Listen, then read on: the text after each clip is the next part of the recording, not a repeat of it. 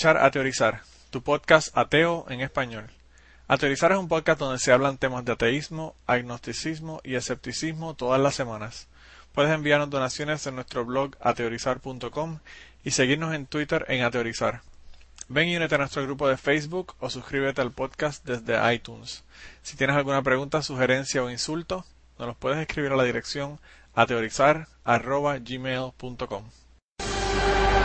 Personal story segment tonight. You may remember about two years ago we had atheist Richard Dawkins on the Factor. He is on a crusade to convince believers they're idiots. Well, now Mr. Dawkins has a new book partially aimed at children called The Magic of Reality. I talked to him earlier this week. Now, you wrote this book, and this book, you know, uh, is marketed somewhat toward children, adolescents, correct? Uh, it is. Yeah, and you yes. want them, you want them to not only believe in science, which I think is a good thing, but reject God and religion. No, this is a book about science. It doesn't talk about God. Uh, it mocks God. I looked no, at it doesn't. Which, bit, which, bit have, which bit have you looked at? I mean, I went through that book, and you basically are saying that everything can be explained by science, correct? Well, everything about the natural world can Yes. be explained by science, but where does it mock God? It basically says that these things are myths. They're not really true. Every chapter has myths at the beginning of the chapter. Aha! Some of them are Aztec myths, they're ancient Egyptian myths, Greek Whatever. myths, You know, Judeo-Christian don't play these semantic games with me. You know what you're doing. You're trying to get to the kids and say, hey, you're an idiot if you believe in God. I, I don't, Nothing to do with God. I'm talking about myths from all over the world. The Judeo-Christian myth is thrown in occasionally as one of many myths that come from around the But the world. Judeo-Christian philosophy isn't a myth. It's reality. This country You was based on it. Well, that's not true. Yes, it is. Um, Throughout history, some of the worst regimes ever have been atheistic. You know that. Communists under Stalin, Mao Zedong. Nothing to do with atheism. They, No, really, no. Uh, see, my my uh, hypothesis is that religion is a constraint on society. Goodwill toward men, teach, uh, treating everybody uh, as Jesus taught, uh, the same as you, how you would like to be treated. The Ten Commandments, they're constraints against bad behavior. Which of the Ten Commandments do you, do you value? Uh, all of Thou shalt not make a graven image. Thou shalt not violate the Sabbath. Do you, do you, Thou shalt not kill. Thou shalt well, not bear thou shalt not kill witness. is, is a, a widespread belief all over the world. It's not by Pol Pot or Mao Zedong Well, or Joseph Stalin. very- They all had one thing in common. They didn't believe in God. But in any case, it's nothing to do with whether you believe in God or not. you Um, don't see but it's a constraint. You don't see religion as being a constraint on human behavior, the bad. Not part? really. No, really. I mean, I think there's been evil. I'm not, I don't want to get into a shouting match about who's more evil than who. are we shouting? What I do think is that there is a logical connection between believing in God and doing some, sometimes doing evil things. Sometimes, absolutely. you see that in the holy war, the jihad. Yes, indeed. But there's no logical connection between being atheist and doing evil things. It's just incidentally true that, say, Mao Zedong and Joseph Stalin happened to be atheists, but that wasn't what drove them. What drove them was a political ideology that had nothing to do with, ade- Well, with I, atheism. but again, I come back to the constraining influence of religion. Uh, that it does discourage this kind of behavior, because we'll go back to the "Thou shalt not kill" commandment. Now, the last time we were here, you were honest enough. You were here. You were honest enough to admit you don't know the origin, whether it was a meteor or something like that. And you said to me, "We're working on it." And I said to you, "When you get it, let me know." That's how we left it last time. that was only about two years ago. And still, you don't know. well, are you talking about the origin of life? I'm talking about the origin of existence, of human existence and plant existence and animal existence. How can it possibly help to postulate a divine intelligence to explain something complicated like that? Here's how it can help. If you believe in the teachings of Jesus or Buddha or someone like that who wants people to be peaceful and to love each other, that is a good thing. Yeah, but what's that got to do with the origin of the moon?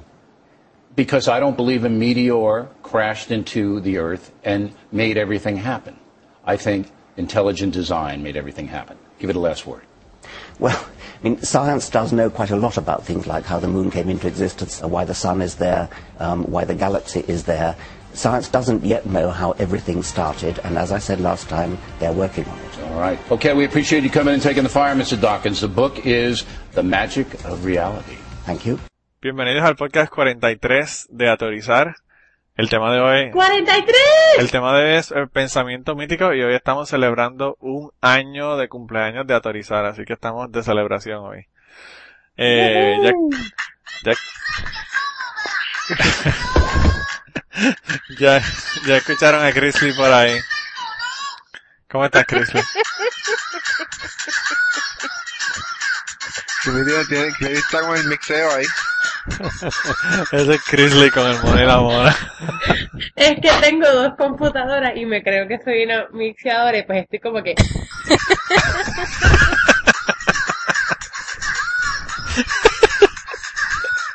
Que tú verás, algún día voy a ser DJ en una fiesta y voy a llevar esta canción y voy a hacer un, un mix bien El cabrón. la Tan cabrón que hasta Margiel va a seriedad aquí, por favor. ¿Cómo estás, Chrisley? Estoy bien y ustedes. Pues yo estoy cansado por aquí. Eh, Salimar, por- feliz cumpleaños. ¿Verdad que Gracias, Salimar? gracias. Celi, Celi está con nosotros de nuevo esta semana y está de cumpleaños, así que estamos celebrando de nuevo. Que Todas las semanas celebramos el cumpleaños de alguien. ¿Viste? Felicidades, felicidades. Felicidades, Celi. Gracias, gracias a todos. Yo lo dije la fin- el fin de semana pasado. No, el lunes. Sí lo dijiste. Mira, no sé ni qué día es. Y Manolo diciendo que yo no había dicho nada para que Lo vean. dijo, sí. Yo le dije que lo que pasa con la gente de autorizar, de ateorizar es que la gente de autorizar lo que son tan egocentristas que lo que les gusta es escucharse a sí mismo y lo que nosotros tenemos aquí es un monólogo cada uno con nosotros mismos. Nosotros no conversamos. Bueno, yo te voy a decir a ti una cosa. Los monólogos ya se fueron.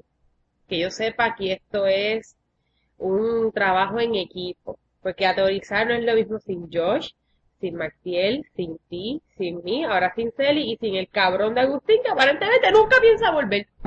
Agustín está. Agustín está heartbroken porque se quiere ir para Puerto Rico y no acaba de vender su carro para mudarse. Así que Ah, El hombre está- porque la novia no es la excusa. el hombre está desestabilizado emocionalmente, es mejor que no esté. Porque va y ya sale, va y sale y grita a mitad de, a mitad de podcast, grita, 9-11 was an inside job.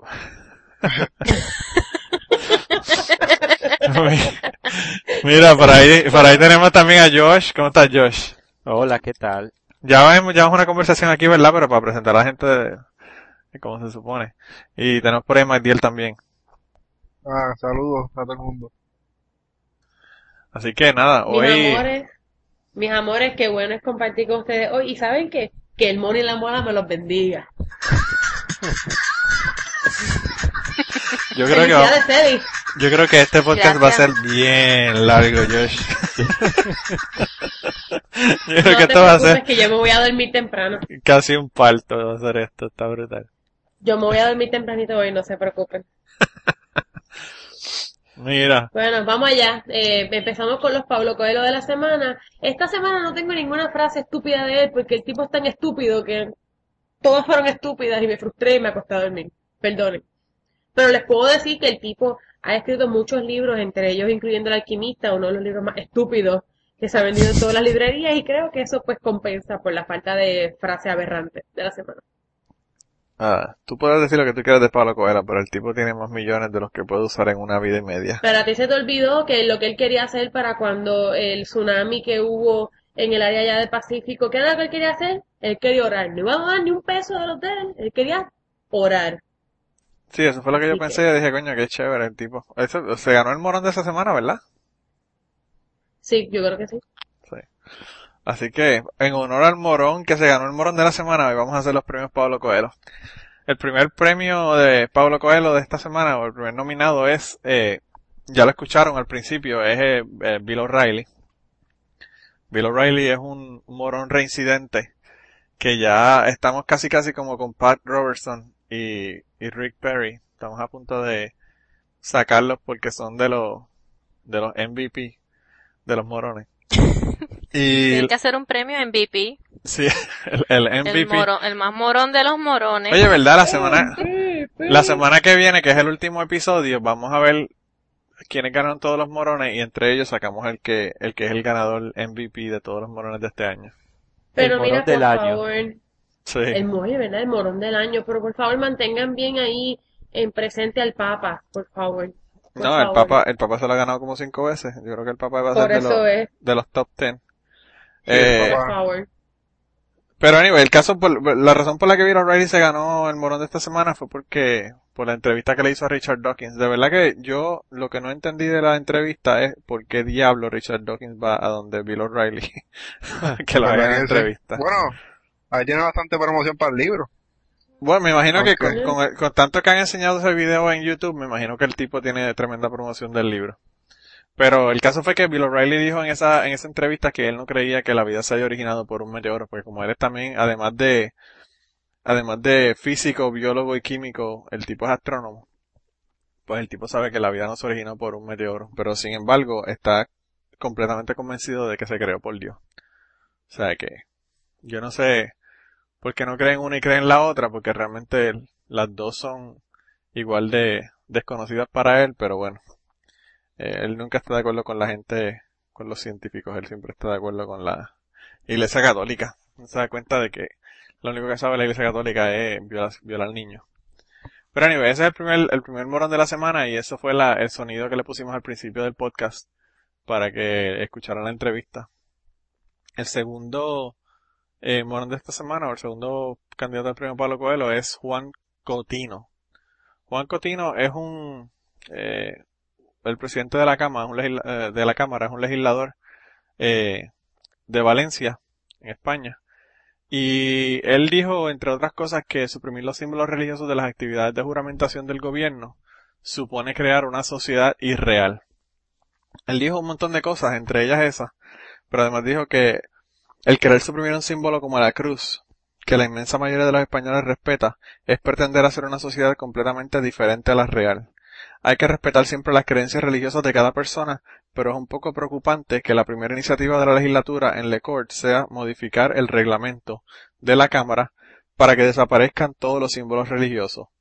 La presencia de una cruz, de una Biblia, del Corán o de la Torah o de cualquier otro símbolo religioso debe ser respetado a mi entender, tanto por las personas que podamos creer en ellos como por aquellos que puedan ser agnósticos, ateos o de otra religión. Y yo quise nominarlo para Morón esta semana porque como todo el montón de gente que son eh, políticos y además son religiosos, se le olvida que una cruz en una en una oficina de gobierno, en una corte, en la legislatura, en un, en un sitio que sea público, lo que hace es dividir a la gente. ¿Sabes? Si tú tienes uno, tienes que tenerlos todos o no tienes ninguno. Y como no vas a poder tenerlos todos, porque tienes que tener la ausencia de ellos también para representar a los ateos, no se, no se debería tener ninguno. Y eso es lo que esta gente no, no entienden. Así que Juan Cotino es el segundo candidato para presidente, o I para presidente de los morones, no presidente del premio Pablo Coelho. el tercero es un, es un candidato a morón que trajo, que trajo Celi a colación. ¿Qué es Celi? ¿Tú quieres hablar de este morón? Yo les voy a hacer el favor de hablar de este morón porque es que Mitt Romney a mí me da mucha gracia cuando abre la boca. eh, pues el nominado a premio Pablo Coelho Morón slash Morón de la semana es Mitt Romney y a mí se me ocurrió eh, nominarlo esta semana porque entre una de las estupideces que ha dicho durante su carrera a la candidatura para la presidencia americana por el Partido Republicano es que él estaría a favor de que en su estado, el cual no creo que es Massachusetts, ¿no? Sí. Él fue él fue gobernador de Massachusetts. Sí. Él dice que él estaría a favor de una enmienda constitucional a la Constitución del estado de Massachusetts para definir eh, la concepción como el comienzo de la vida. Y el problema con esta definición eh, va más allá de simplemente hacer ilegal el aborto, sino que también criminalizaría, por ejemplo, anticonceptivos, porque eso sería simplemente pues evitar no la concepción, lo cual sería un crimen, y también este criminalizaría a los eh, doctores que tendrían que hacer un aborto eh, por alguna razón donde el- la vida de la madre estaría en peligro. Así que él yo lo nomino como el morón de la semana, además porque este tipo ha cambiado tantas veces de posición eh, sobre la en el sobre el aborto, porque en el 2002 él él dijo que él sí estaba a favor o, o él era pro-choice o estaba a favor de que la mujer decidiera sobre su cuerpo y ahora en el 2009 cuando le conviene pues dice que no está a favor. Así que ese es mi nominado al morón de la semana. Pues tú crees que la razón por la que lo estamos nominando es por esa, pero tenemos como 10 más. Y Sí, estas otras mío. 10, y, esta- y estas otras 10 adicionales las, las pusimos en una noticia que salió el lunes en el, está en el podcast a teorizar. Y se llama Y Dios entró en la campaña electoral estadounidense. Y él dijo un montón de Ay, cosas. sí. Romney, Romney dijo, para que tú veas lo que dice este tipo. El tipo dijo que Dios no creó este país para que fuera una nación de seguidores, sino que su destino es liderar el mundo. Eh, él dijo que, que estaba, eh, atacó a Obama porque dijo que lo que ellos tienen es una gira de disculpas global. Nunca jamás pediré perdón en nombre de Estados Unidos y prometió combatir el socialismo maligno de Chávez en Venezuela y Castro en Cuba.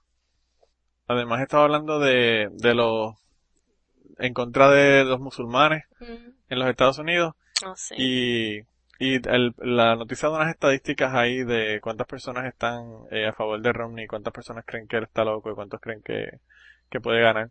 Eh, y, y de verdad que lo triste del asunto es que él, que él puede ganar, o sea, realmente está, es uno de los, Sí, no, él es de los que estaba con más- Rick más Perry, problemas. ¿no? Él es uno de los que está Por Rick Perry, hoy creo que vi front. que, que este tipo, ¿cómo es que se llama? El Herman tipo Cain, que tiene el, el Herman Kane está segundo ahora y Rick Perry quedó tercero. con que, su, yo no sé dónde queda Uzbeki Becky Becky Stanton. no, ¿no eh, Rick? Perry ha dicho tantas estupideces que de verdad que eso, No, ese fue Herman Cain, que él decía que él no necesitaba saber dónde estaba Uzbeki Becky Becky Becky Stan. sí. Citado, citado, ning- estoy citando. ninguno de ellos, ninguno de ellos sabe dónde está eso. Muhammad Mira que tú sabes que ah, eh, nosotros en uno de los, en uno de los podcasts nosotros al final pusimos una, una, un sonido de él de cuando estuvo John Stewart hizo un sketch de él porque él estaba diciendo que la constitución estaba para proteger la- las iglesias y no para proteger las personas de las iglesias. O sea que el tipo ni siquiera, ni siquiera entiende la constitución de los Estados Unidos y quiere ser presidente. Lo triste es que él estudió en Purdue. Mal. pero- Ah, sí. Sí, él estudió en Purdue. Bendito. Creo que hizo maestría o algo así, no sé, pero tiene algún título de Purdue. Qué bajeza. Pues le vamos a dar el título de Morón aquí y el título ahí en Purdue. Eh, pero ese es el tercer morón de esta semana y el cuarto morón es Maurice Moser. Eh, Maurice Moser es el principal de una escuela en Madisonville, Tennessee. Madisonville es un sitio donde yo me la paso cada rato, es bien cerca de Nashville, Tennessee. Y la escuela se llama Sequoia High School. Y este principal amenazó, amedrentó y atacó sistemáticamente a un estudiante porque llevaba una camisa en apoyo a los homosexuales. Hay un grupo que es de apoyo al diálogo entre personas que son homosexuales y personas que no son homosexuales, que son heterosexuales. Y ellos trataron de hacer un, un grupo eh, en esa en esa escuela y nadie, ninguno de los profesores quiso este apoyar el grupo, por lo tanto no se pudo hacer el grupo. El grupo es un, sería una subsidiaria del grupo nacional Gay Straight Alliance. Y la semana pasada Chris Ziegler, que es un estudiante de 17 años eh, de la escuela, eh, decidió que iba a usar una, una t-shirt, una camiseta, eh, que decía GSA, por Gay Straight Alliance, We Got Your Back. Y el principal aparentemente sacó a todo el mundo del salón. La hermana del muchacho estaba en el salón de clase, en el mismo salón de clase con él y fue la única persona que se negó a, irse del salón de clase. Pero aparentemente el, el principal lo agarró por el brazo, eh, lo empujó y, y le dio, le dio contra la pared con, dándole, empujándolo con el pecho, diciéndole que quién era el, el hombre ahora a él. Y luego de eso, cuando la madre de- del, del muchacho llegó a la, a la escuela, aparentemente el principal estaba gritándole en el, en la escuela, o sea, en, en la oficina del principal, el, estaba el principal gritándole a él.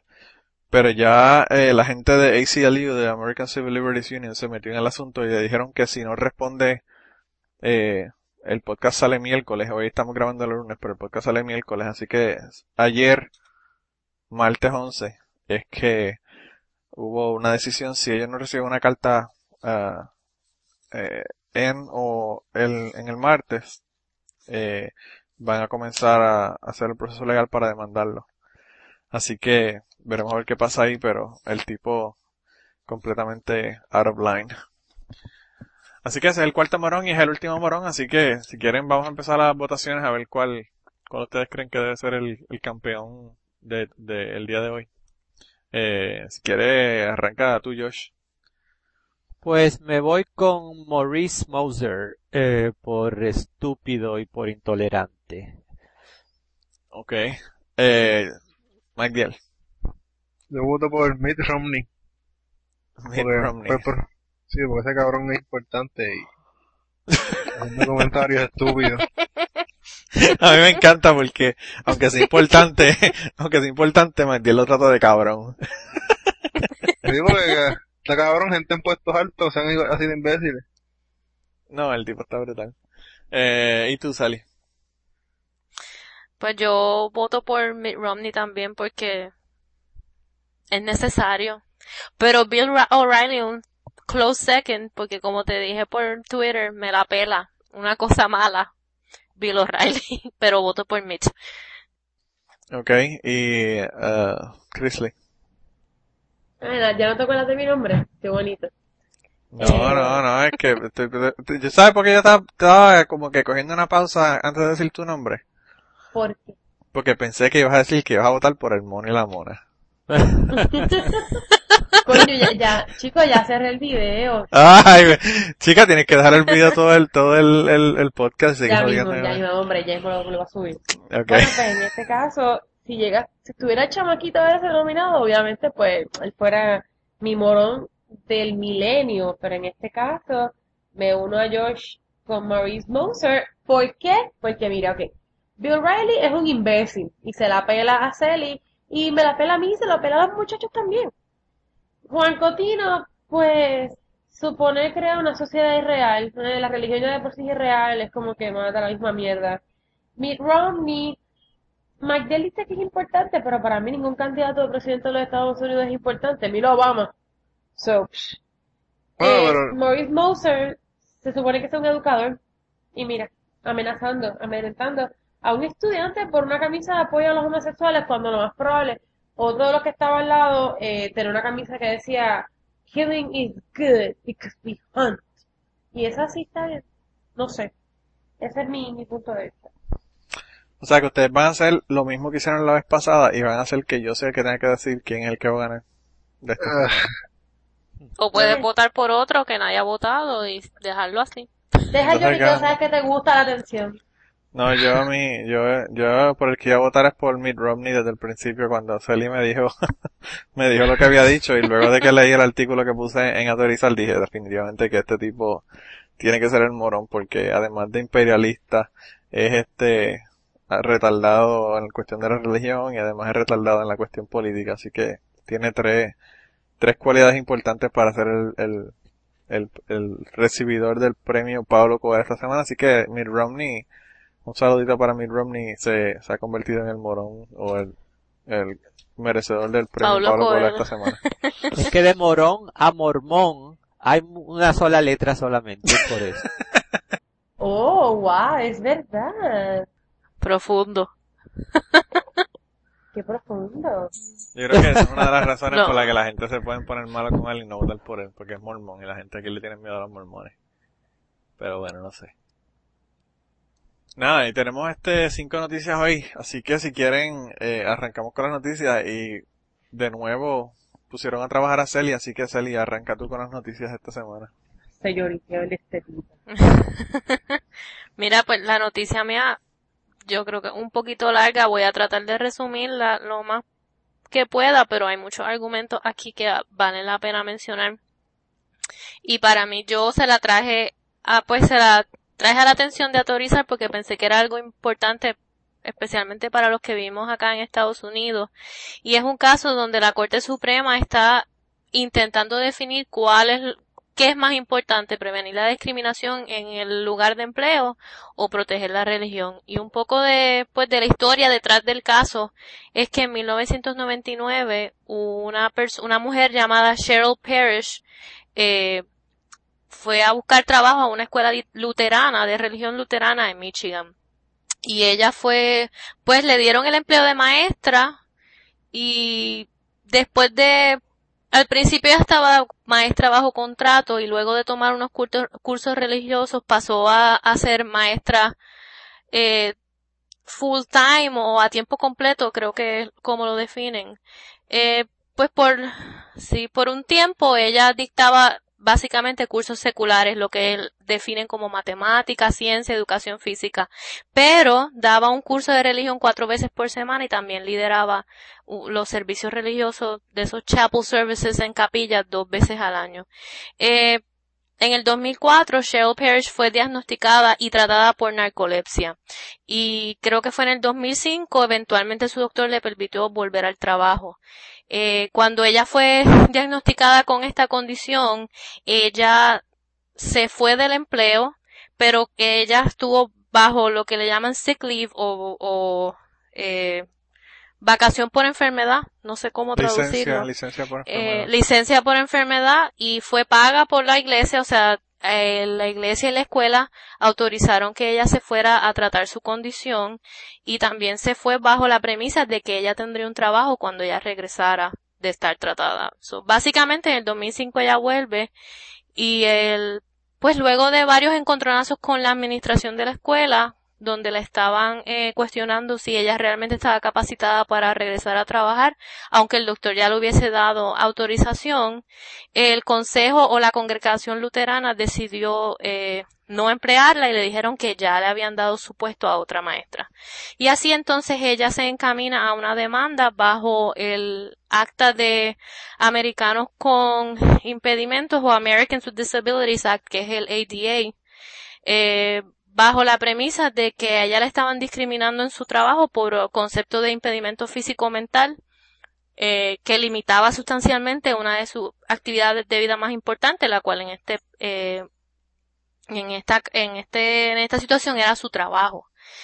Y el problema en este caso y por la razón por la cual el, esto ha llegado a la Corte Suprema de Estados Unidos es básicamente porque como en muchas de las eh, de, de las actas o de las leyes para protección contra la discriminación y protección, por ejemplo, por empleo en Estados Unidos, hay una cláusula que le llaman la excepción ministerial. Y es que obviamente eh, grupos religiosos están exentos de, eh, de ser demandados bajo el American Disabilities Act. Y es porque el gobierno no puede ellos basan en que el gobierno no puede decidir quién es un ministro básicamente o no dentro de la iglesia, lo cual vendría siendo que como ellos lo ponen es que el gobierno no puede básicamente definir quién es el que ministra, quién es el líder religioso, porque la iglesia por la misma razón no puede seleccionar o supuestamente definir los, los eh, oficiales gubernamentales. Así que básicamente esa es la premisa de la noticia. Esto se está viendo esta semana y esta noticia salió en la página de Think Progress y Think Progress tenía un corresponsal en la corte y es bien interesante yo no sé si yo puse esto en, en el podcast en el o en la página de Facebook Manolo pero lo voy a subir para aquellos que lean inglés porque es interesante ver los diferentes argumentos de los diferentes jueces de la Corte Suprema y esto es uno de los casos que yo más he visto donde hay una discusión seria sobre el asunto en términos de que ellos le preguntan y, ponen bajo señalamiento, todos los señalamientos, sea del grupo que protege la iglesia y el grupo que protege este a la a Cheryl Parrish, que en este caso es el Equal Employment Opportunity Commission o la Comisión de Oportunidad para Igualdad en el Empleo. Así que no sé si quieran que yo diga alguna de las cosas que ellos están Yo creo que el, el problema de tú tener este, esta Pero- cláusula para poder es que es permitir larguito. la discriminación en, en, pues, en este tipo de, de dinámica con, con agencias privadas que son religiosas, el- es que vamos entonces a tener que poner irremediablemente al Estado a decidir definiciones que son enteramente religiosas. O sea, en el caso de ella, ella era una maestra de religión. Y en el caso de ella se decidió que como la mayor parte del tiempo ella daba clases que no eran relacionadas a la religión, pues que ella no era considerada una ministro. Pero el problema que hay es que entonces quien tiene que, que decidir es el, es el gobierno y entonces el gobierno está entrando en una faceta de, de religión. Es como lo que pasaba en Alabama. En Alabama esta gente querían eh, hacer que la gente fuese a la cárcel o, o si no quería ir a la cárcel, que fuese a la iglesia por un año. Pues eso pone en la posición del gobierno de tener que decidir qué es una iglesia y qué no es una iglesia. O sea, yo puedo, por ejemplo, decir, yo quiero ir al Flying Spaghetti Monster Church, o quiero ir a, a una iglesia que yo me inventé con tres primos míos, o lo que fuera, y, y entonces el gobierno tiene que entonces ir a la corte y decidir, ¿es esto una religión? ¿No es una religión? ¿Cuáles son los parámetros para definir qué cosa es una religión? Y, y tú sabes, y en este caso ocurre lo mismo, o sea, la definición entonces no sería de lo que sería una religión, o lo que sería una secta, sino de lo que, de lo que es un ministro o no es un ministro. Pero como tú dices, yo pienso que, que la, la discusión, y por cierto, le vamos a poner, vamos a tener, tenemos varios links, tenemos como tres o cuatro links de esta noticia. Eh, se los vamos a poner todos ahí en, en el blog para que vean la noticia y puedan, puedan leer todos los argumentos de estos, de estos jueces, porque como tú dices, eh, es una de las pocos, de las pocas ocasiones en las que se realmente se han sentado a evaluar la cuestión seriamente. La mayor parte del- de los Miren. casos van a votación y no hacen nada, nada que valga la pena. Sí, ¿Saben qué? dime. Porque aquí, pues, este lado estamos hablando de área de laboral y, pues, para los que no sepan, perdón, ese es mi fuerte. Esto no va para ningún lado. Eh, esto que están pensando, lo que esto es un margen demasiado absurdo para demandas en un futuro, entre otras cosas, las cláusulas de discrimen, las cláusulas de hostigamiento, entre otro tipo de cláusulas, están no necesariamente a la mano con la Constitución y además de eso, miren, eh, están hechas bien type proof y aún así hay personas que logran poder eh, demandar. Déjenme cómo les explico, porque estoy sonando como si la gente lo hiciera a propósito, pero Alguna eh, gente lo hace a propósito. no necesariamente. Hay, por ejemplo, hay, em, si tú fueras a, a buscar un empleo y tú sabes que no te cogieron por ser latino, tú puedes demandar y es muy probable que, que no ganes. ¿Por qué? Porque ellos pueden dar 10.000 razones, aunque la razón primordial sea esa.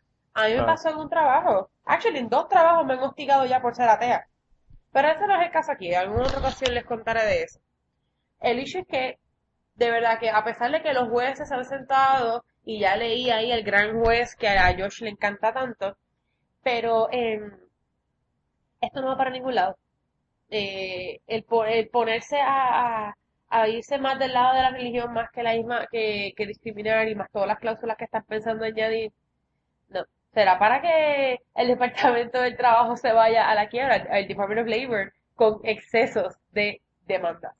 Ya de por sí, Bueno, el pero- hecho de tú querer cambiarla ya es suficiente. Pero lo que pasa es que ella no está tratando de cambiar. Ella lo que está diciendo es que la razón por la cual a ella no le devolvieron su empleo era porque ella tiene una condición que no le permitía ejercer su labor. Pero lo que la iglesia está diciendo es que ella no puede demandarlos pri- primordialmente porque como es una iglesia luterana, uno de los preceptos de la iglesia luterana es que tú tienes que resolver los asuntos dentro de la congregación.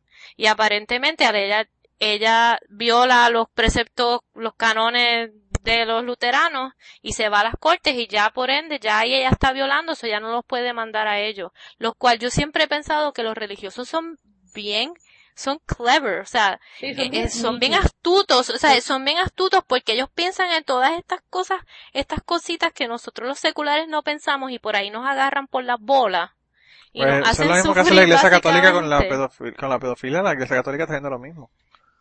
Y los republicanos lo, le encanta hacerlo también. Claro. Y por eso tienen a los demócratas que no sirven.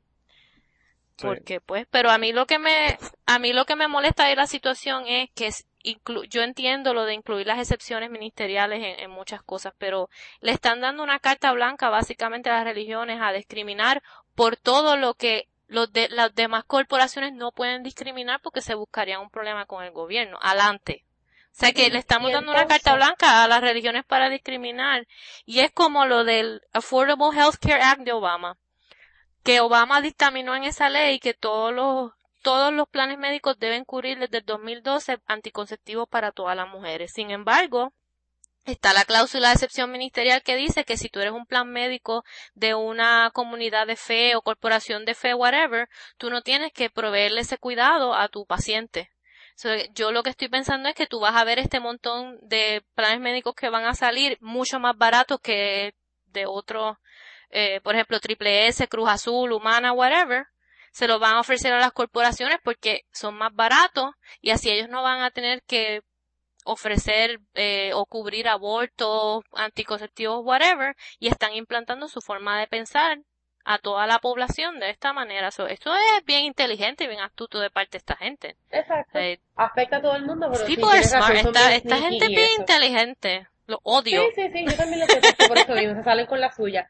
Pero mira, a lo que yo estaba llegando con aquel detalle era, era que eh, esas exenciones y ese carte blanche, que fue las palabras que tiene también en mente para decir, eh, no, ya eso pronto va a haber un par respecto a eso por lo que tú mismo dijiste. Le están dando carta blanca a las iglesias para poder discriminar por lo que les salga del forro y la y la, los patronos públicos ni privados tienen ese eh, iba a decir derecho por esa aberración, déjame decirla mejor así. Me siento mejor así. Así que pues de verdad pues qué pena por la por esta muchacha, por esta señora que no se animó haber eh, sí hecho la demanda para que les restablecieran su empleo, pero allá ella, porque pues, según lo que más deja de entender, porque realmente eh, es que pues no lo, no, no, no hace la demanda por el detalle de lo de, de ser de la iglesia, y que la iglesia no lo permite y todo ese ver. Pero como ciudadana, claro que lo pudo haber hecho, por favor. Yo creo que la, la razón más. Y laboral es laboral donde quiera, como quiera que lo quieras pintar. Yo, yo, creo que la razón más obvia de que la tipa tenía problemas mentales, eh, mental disability, es que estaba enseñando religión. yo pienso que esa es el, la señal más grande de que la tipa tenía un problema mental. Pero bueno. Bueno, pero lo, lo que yo, lo que yo creo que pasó aquí es que ella no le dieron empleo a tiempo completo hasta que no tomó curso de religión para poder dar curso de religión. Claro, eso también es parte de, los asuntos de discrimen. Eso es lo que hacen las, todas las compañías que son religiosas. Eso es lo que están haciendo aquí en Kentucky con el parque, con el parque este de, del Arca de Noé. O sea, a pesar de que recibieron fondos federales, están, discriminando. Así que, eh, siempre se buscan la como la noticia de, como la noticia de Scalia que yo traje la semana pasada. También. Dejemos que la iglesia discrimine contra los homosexuales porque es fundamentalmente católico discriminar contra los homosexuales. Ah, los, católicos me maman el bicho. By the way, un saludo a todos los católicos. Sí, un saludo a todos los católicos y a toda la gente cristiana que nos escucha, que dicen que soy vulgar. Eh, soy yo siendo mejor que ustedes. Gracias. Está brutal. Pues nada, eso, eso es lo que vamos a tener que hacer lo que vamos a tener que hacer es esperar a ver qué, qué ocurre con eso. Eso se está viendo no, esta semana, que... Sí, no, eso, eso, eso se están viendo esta semana, así que veremos a ver. Yo creo que para final de esta semana yo creo que habrá o más detalles o... O una decisión. O alguna decisión, sí, porque ya ellos llevan un tiempo con esto ya. La próxima noticia la tenemos el día hoy. Que está sí, calladito. sobre... Está calladito hoy la capacidad del cerebro de distinguir la realidad de lo, de lo imaginario. Un estudio que encontraron que la habilidad de distinguir la realidad de lo imaginario se puede, se puede determinar por una dobladura, una pequeña dobladura al frente de la parte frontal del cerebro, que se desarrolla en alta, en, en la, en la parte final del embarazo. Y supuestamente el 27% de las personas totalmente no la tienen eso, el, 27% de las personas no tienen esa parte del cerebro. Es una dobladura, dicen, un fold. Entonces ellos están investigando, este, relacionándola con la esquizofrenia. Tratando de ver si eso tiene que tener un, está algo que ver con la esquizofrenia y desórdenes que tengan que ver de ese parecido. Y hicieron un estudio donde le ponían a la gente dos nombres y luego le dos nombres. Entonces cuando ellos le, le preguntaban este qué nombres eran, de acuerdo a algunos se lo inventaban y otros simplemente no lo recordaban. Pero los que no lo tenían, pues, como que no se daban cuenta que, que, que habían fallado, como no, no, se, no distinguían que habían cometido un error. Simplemente para ellos estaban bien, porque no sabían distinguir la realidad de la, de la imaginación. Supuestamente no, no lo pueden, no lo pueden este comprobar completamente de que, de que esté 100% relacionado, pero tienen bastante, este, el porciento dice que un 44% de las personas que tienen esquizofrenia no tienen esta parte, en esta parte del cerebro completamente, aunque también hay diferentes casos, hay unos que lo tienen en, dos, ah, en la izquierda y la derecha de la, en la parte frontal del cerebro, mientras uno lo tiene solamente en un lado y otro lo tienen en los dos. Que esto puede ser algo que contribuya a que la gente crea en cosas reales, en cosas este que no son reales, que eso puede dar una explicación para la gente que está en la religión, que no pueden distinguir realidad de, la, de lo verdadero, hay que hacerlo, hay que investigar esto en la, en la gente religiosa, aplicarlo a la gente que sea bien religiosa de verdad y a ver si ellos tienen, si se puede encontrar algún tipo de relación. El, el, el, el estudio realmente fue para, para esquizofrenia, pero las personas que creen en cosas religiosas tienen hasta parecido con la cuestión de la esquizofrenia.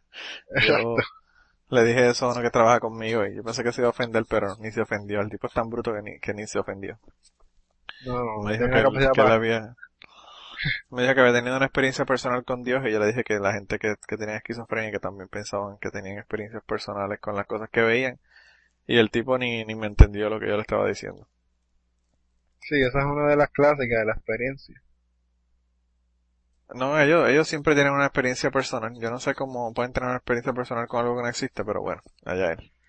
Pero el caso es que, que está interesante el artículo. Este artículo también lo trajo eh, para que no, lo, no, los, no los trajo. Y está bien interesante porque pues el estudio básicamente lo que refleja es cómo este, este doblez en la parte frontal del cerebro se relaciona con uno poder distinguir entre la realidad o, o lo que no es la realidad. Así que eh, yo, yo espero que se sigan haciendo más estudios sobre el asunto y, se expanda quizás el estudio a, personas religiosas y además de eso a diferentes edades. Eh, yo vamos a hablar ahorita de la diferencia en la cuestión de las edades, pero sí. Hijos míos, les pregunto a los cuatro entonces, ya que Martial nos explicó y Manolo como siempre nos sobreexplicó, ¿qué ustedes me dicen a mí? ¿Qué pasa con el, con el niño del mono y la mona en este caso? Bueno, como aquí, bueno, una explicación, que se abra prematuro. y que se haya caído, o sea, que haya nacido se haya caído. Dice que se en, la, en etapas finales del embarazo, pues un, un niño prematuro, pues no le dio tiempo a desarrollar esa parte. Ah, ok, ok, ok, entonces. Ok, está. ok, estaba, mira, Chris que estaba, estaba tan resbaloso que se le cayó al doctor. y después le dieron en familia que estaba expirada, vamos a decirlo así, y la mamá le, negó la teta. Mira que el niño predicador ya no predica bien. El niño predicador ya tiene como 16, 17 años y, y tú lo oyes predicando y es de lo más aburrido. No es tan divertido como cuando tenía 5 o 6 años. tiene que ser un crack addict. Ya el niño, ya el niño predicador no sirve. Hay que darle cargo trap para que se ponga otra vez en crack. Bajo, bajo la calidad del niño predicador bendito. Mira, pues yo tengo... Yo me quedo con el mono y la mona mix.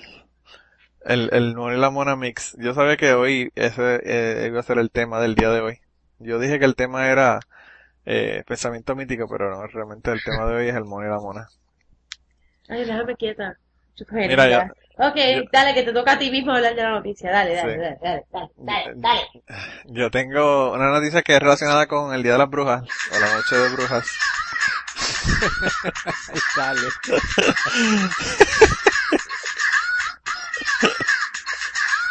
bueno, es por el hecho de que estamos cumpliendo el año, Halloween está cerca. Ya saben, se pueden disfrazar del niño, del niño predicador o, del mono, o, del mono y la mona se pueden disfrazar también. del mono y la mona, es verdad.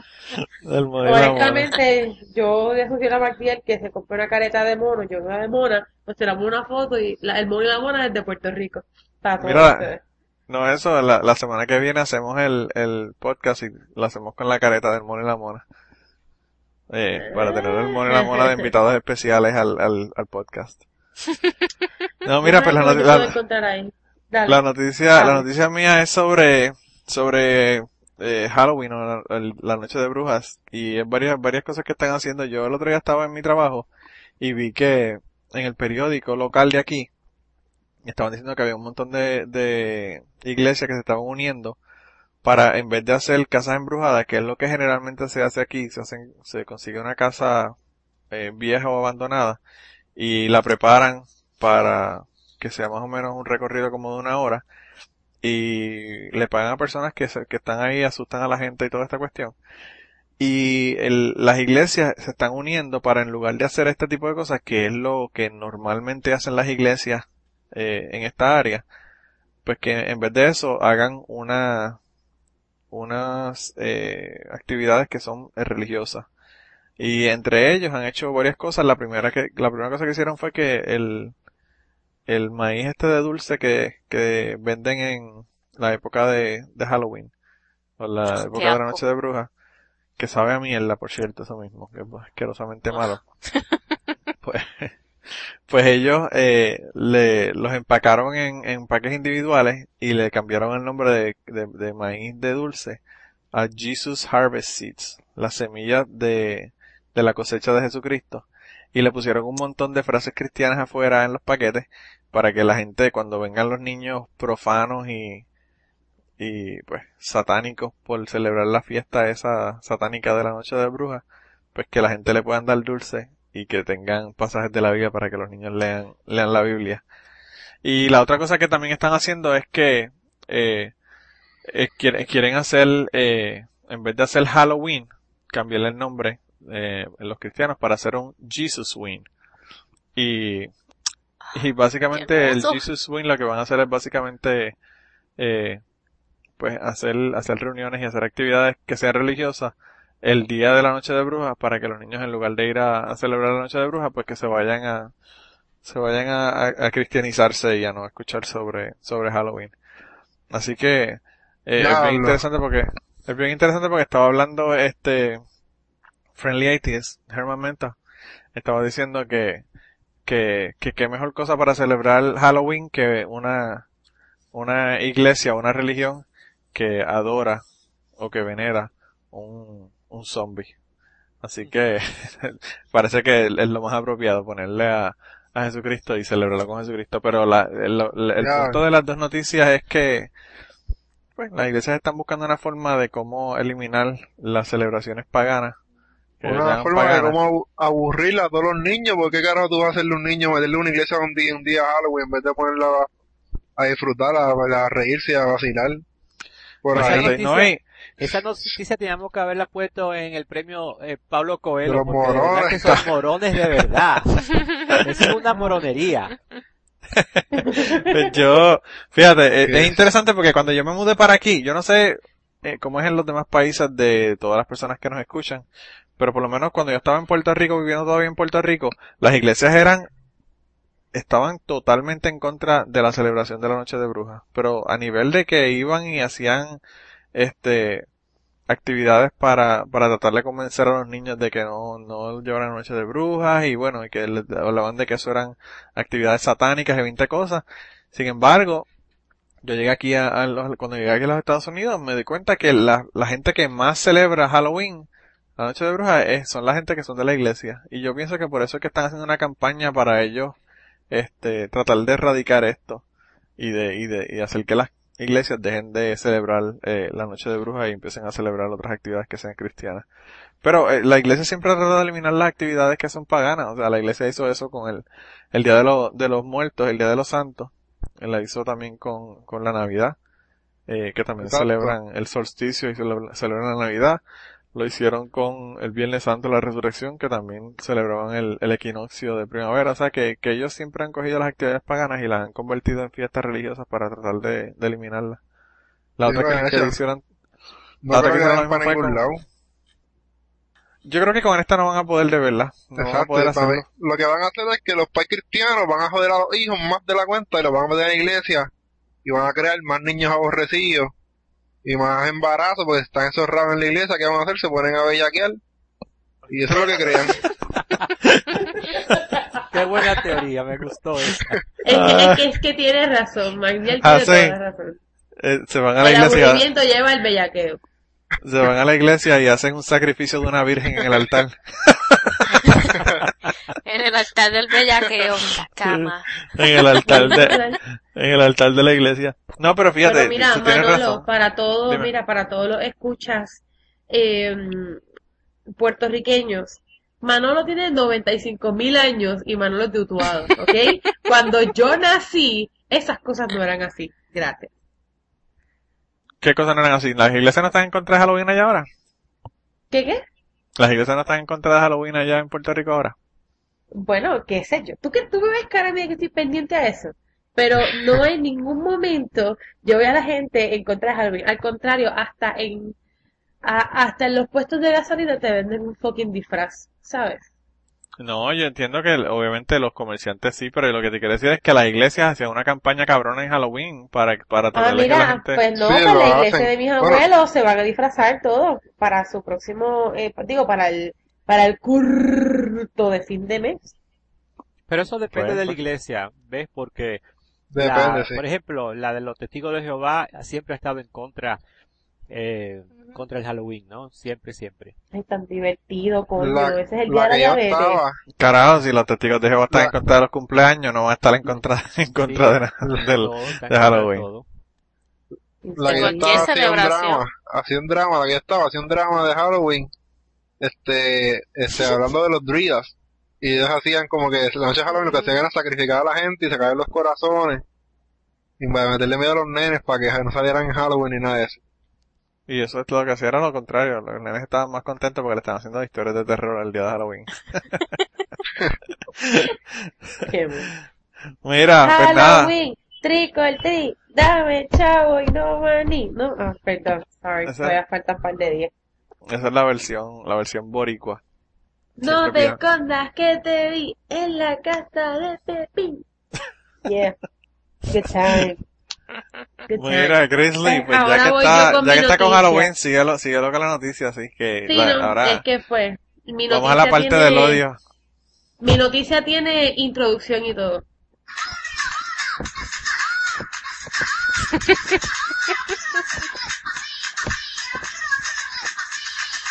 Ahora les puedo explicar porque llevo jodiendo con el mono y la mona todo el podcast. Señores, a mí me tocó esta noticia que de verdad que me jalta de odio de muchas maneras y me cago en todos los cristianos y no me importa quién me está escuchando en esta ocasión porque esto es una barbaridad lo que yo voy a leer en este momento. Nos trasladamos a Oregon con eh, eh, esta, esta, ay, mira, barra basada, you name it. Fucking imberbe de mierda. En este caso, yo nosotros habíamos hablado de estos padres que hacen este faith healing, pues que dejan a los hijos que se mueran y porque creen que orando es que los van a sanar, ¿verdad? Sí, el mono y la mona y nos jodimos con eso. Pues la última vez que yo di esta noticia fue una mamá que lo dejó, pero era ya un niño un poquito más grandecito, era como 9 o 10 años. No, estamos hablando aquí de, de un infante. Eh, mira, en 45 minutos más o menos le, le cambia, le cambió todo, cambió todo, cambió su respiración, cambió todo, y ellos como que nada más lo miraban. Y mira, en, aquí dice que eh, los papás, que se llaman Dale y Shannon Hickman, el mono y la mona de la semana. Ahora sí les voy a contar bien, ya que puedo sacarme de esta de odio de por dentro. El niño fue prematuro. No es, no es el niño predicador, sea la madre, no lo es. Entonces, pues, eh, no da muchos detalles respecto a qué fue lo que pasó con el niño per se. Lo único que te explica es que los encuentran culpables porque pues los, los cargaron de, ok, manslaughter. Eso viene siendo de segundo grado. Manslaughter. Homicidio. Sí, asesinato, es asesinato de segundo grado.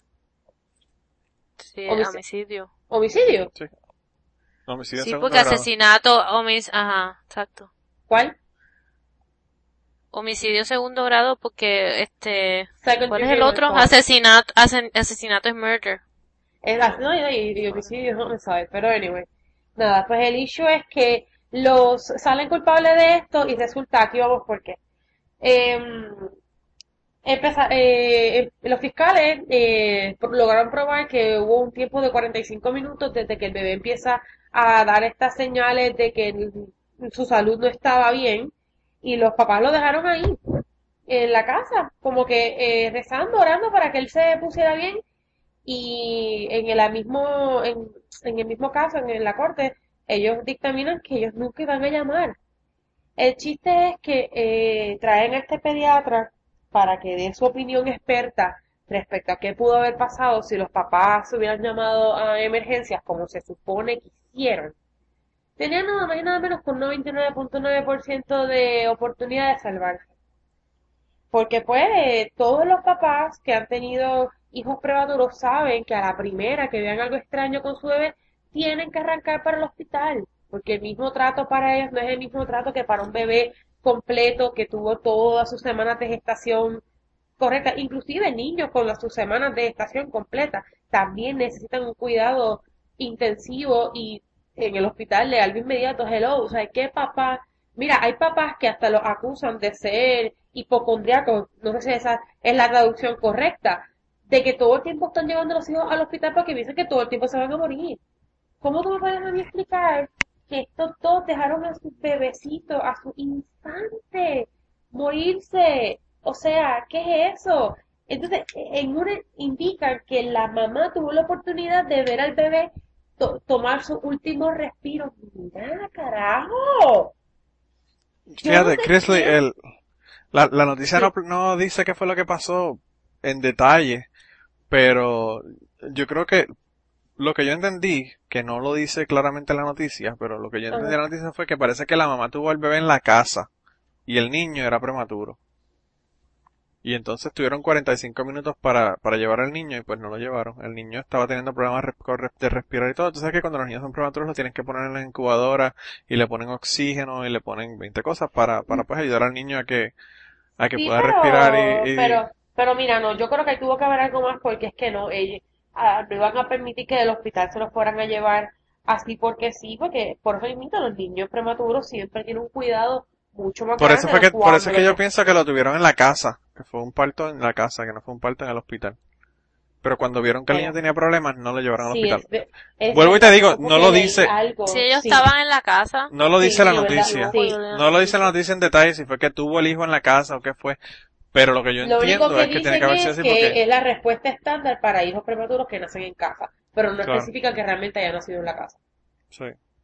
Pero anyway, el, el papá está poniéndole aceite al niño, haciéndole un unción con aceite y la mamá está ahí con Aceite de oliva. Dios O mío. Está cabrón. que Sí. está- de verdad, como tú dices, Magdiel, está cabrón. Está cabrón. Mira, Y- exactamente, Aceite de ol- a- El aceite de oliva es muy bueno para comer, no para sanar, señores.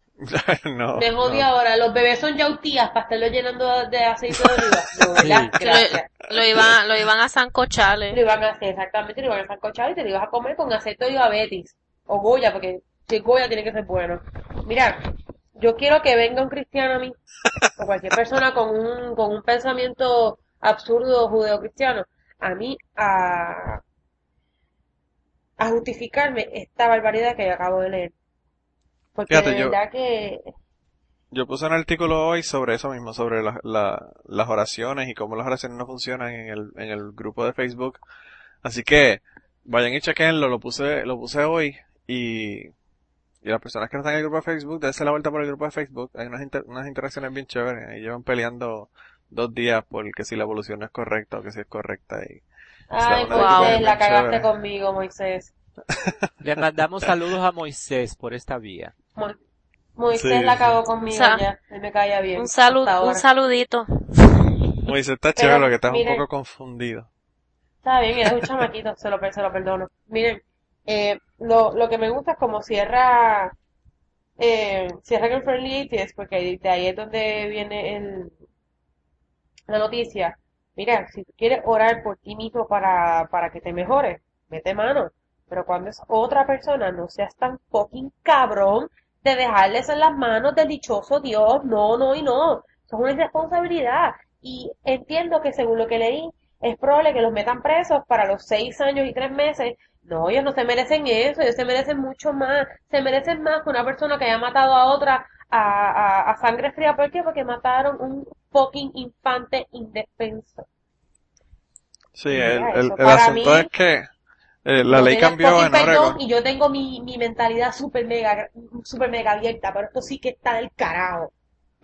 En Oregon, en Oregon cambió la ley y esta, pues esta es la razón por la que están enjuiciando. Antes uno podía eh, decir que uno no tenía que, o sea, uno podía alegar que por sus razones religiosas no lo llevó a la, a la, al médico o al hospital y podía salir absuelto de los cargos por eso. Pero cambiaron la ley en Oregon. Lo que están diciendo es que cuando ellos se acusaron todavía la ley no había cambiado. La ley cambió ahora y están pensando que quizás por eso el juez le dé menos de los seis años y tres meses, que es la pena, la pena que corresponde a una cosa como esta. Así que no sé, Bueno, si a ver qué mataron pasa. a, si mataron a Troy Davis, yo espero que ellos lo vengan a enjuiciar con la ley de ahora. Eso es lo menos que pueden hacer por mí.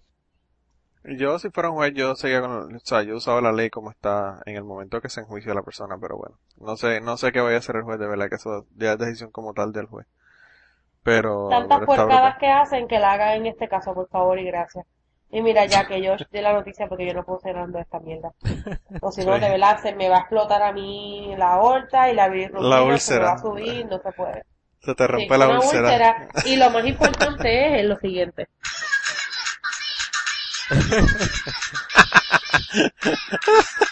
Pues Este ha sido cálmate, el mono y la Cristi. mona de la semana. Cálmate que si no, luego te hagas- eres víctima igual que el bebé que mataron a esa gente. En vez de una víctima son dos. Tremendo.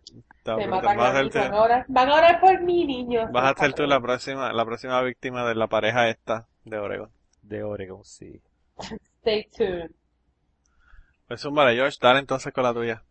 Pues bien, esta semana tenemos un ejemplo del amor cristiano en Tennessee. Eh, bueno, esto es eh, algo que ocurrió en Fruitland, Tennessee, donde Jerry Pittman Jr. y su novio Dustin Lee ah, hace poco estuvieron de visita en la iglesia Grace Fellowship, donde el padre del primero es el pastor, o sea, el, padre de, de Jerry Pittman. Pues resulta que cuando el joven Pittman fue hasta su carro a buscar las llaves que se le habían quedado, el tío de este y dos diáconos más, o sea, tres cabrones, se les No, acercaron. no, era el padre con dos beyáconos. Oh, sí. Pues se le, acer- beyáconos. se le acercaron al joven Pittman y al novio. El padre del joven Pittman, o sea, nada más ni nada menos, vuelvo a repetir, que era el pastor de la iglesia, los mandó a que le dieran una golpiza. Para los puertorriqueños, una catimba. Los diáconos. O- los oye, te aprendiste la palabra, ¿eh? Chévere. claro, Qué claro, chévere. claro. La lección, la lección, eh, yo aprendo, yo aprendo. Pues los eh, diáconos los golpearon a los dos con todo el amor que Cristo profesa. Y para los que no han entendido o se han perdido, estoy siendo sarcástico. Pues eh, narran estos jóvenes que aun cuando llegó la policía, los diáconos eh, que el pastor había enviado estaban todavía gritándoles todo tipo de insultos homófobos. La cuestión es que le levantaron cargos por agresión física. También resulta que en la investigación la policía se dio cuenta de que el pastor también tenía cargos pendientes por robo. Este último a su propia esposa en una tienda que tiene dicha señora. Y la parte peor de la historia, ¿cuál es según ustedes? ¿Que el acusado es pastor cristiano o que él, él envió a los diáconos a hacer esta obra motivada por el odio y la homofobia? ¿O que los diáconos de hecho le hicieron caso al pastor? ¿O que el actor sí, o que el actor intelectual de este delito fuera de hecho el padre de una de las, de las víctimas. Esto es para que vean que la cristiandad no es sinónimo de moralidad ni de bondad. Muchas veces todo lo contrario, es toda una aberración. Y ahí lo dejo. Como dicen, como dicen la gente de Twitter, tremendo ser humano. Sí. Tremendo ser humano el, el- el Tremendo ser pastor humano. ese. Hoy, hoy Tennessee como que está medio pegado en el podcast de hoy. Hoy hemos hablado varias, varias noticias de, de lo que está pasando en Tennessee. Está chévere eso. Bueno, pero anyway, esa es la última noticia de esta semana y el tema de hoy, eh, que, queríamos hablar era el de el pensamiento mítico.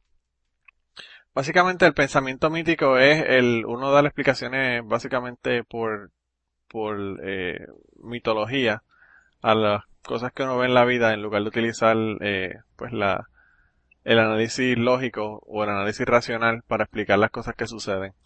Y a pesar de que a las personas puede que no sean religiosas, el, el pensamiento mítico está bien arraigado en la gente. Por eso es que la gente, por ejemplo, eh, dice algo y toca madera, o no quiere pasar por debajo de una escalera porque le trae mala suerte, romper un, un espejo le trae siete años de mala suerte, todo este tipo de cosas que la gente, que la gente tiene en la cabeza de que, de que le pasan a uno, o que tiene que hacer para evitar que le, que le ocurran cosas.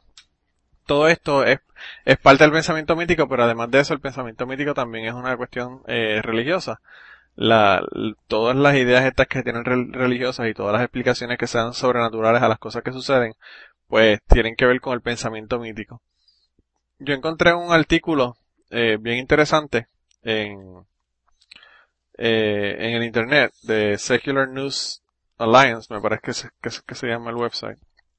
Y ellos estaban hablando de, de cómo las, las explicaciones sobrenaturales eh, van en aumento a medida que la persona eh, aumenta la edad de la persona. Dice que los niños no son no son dados a, buscar explicaciones sobrenaturales a los sucesos que, que ellos ven.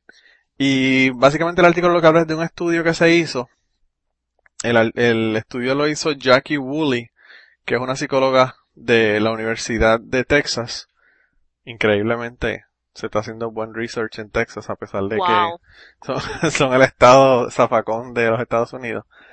Pero ellos estaban eh, haciendo este estudio para ver cuán natural era la religión. A veces nosotros pensamos que las personas tienden, tienen tendencias a creer y por eso es que las personas tienden a ser religiosas.